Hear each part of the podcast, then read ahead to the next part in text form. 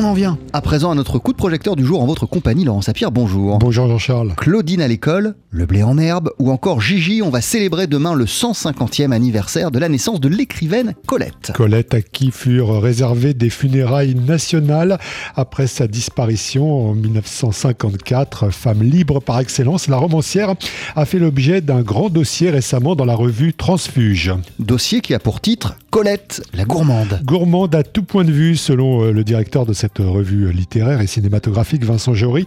Euh, il dit aussi de Colette que c'est, je cite, une jouisseuse qui parle de l'âme, tout en réévaluant, sans manichéisme, mais avec lucidité, le parcours de Colette sous le régime de Vichy. Alors on va tout de suite entendre Vincent Jory, d'abord euh, sous l'angle de Colette, la gourmande. Elle était gourmande de nourriture, mais elle était aussi gourmande sexuellement. Il y a beaucoup de, beaucoup de sexe dans, son, dans, dans, ses livres. Et gourmande plus généralement de la vie. Hein. dans, son, dans ses livres, on le voit, ce qui l'intéresse, c'est la vitalité, c'est la vie, c'est l'amour. Tout ce qui vit de près ou de loin, euh, c'est ce qui l'intéresse.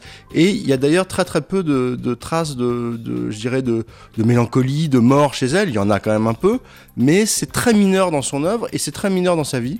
D'ailleurs, à, la, fin de sa vie, sur la mort, elle dit euh, cette chose, euh, cette phrase que je trouve très belle et délicieuse. La, mort ne m'intéresse pas, elle n'est qu'une banale défaite. Vous écrivez aussi que c'est une jouisseuse qui parle d'âme.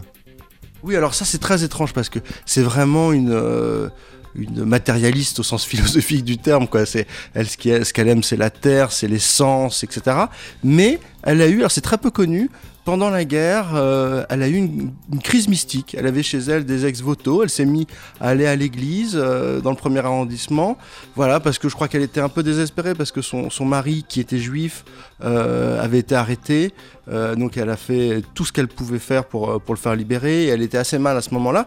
Et en même temps, Colette sous Vichy, c'est un peu compliqué. Alors c'est compliqué. C'est ce que je dis dans mon papier. Elle est, alors pour dire la chose de manière un peu plus simple, bon, elle n'est pas collabo elle n'est pas résistante, elle n'est pas antisémite. Bon, ceci dit, c'est vrai qu'elle a factuellement, elle a écrit dans des journaux pro-Vichy, pro-allemand, carrément collabo, comme La Gerbe. Elle a écrit dans Combat, avec un S, à ne pas confondre avec l'autre Combat. Euh, donc elle a écrit dans Combat le journal de la milice.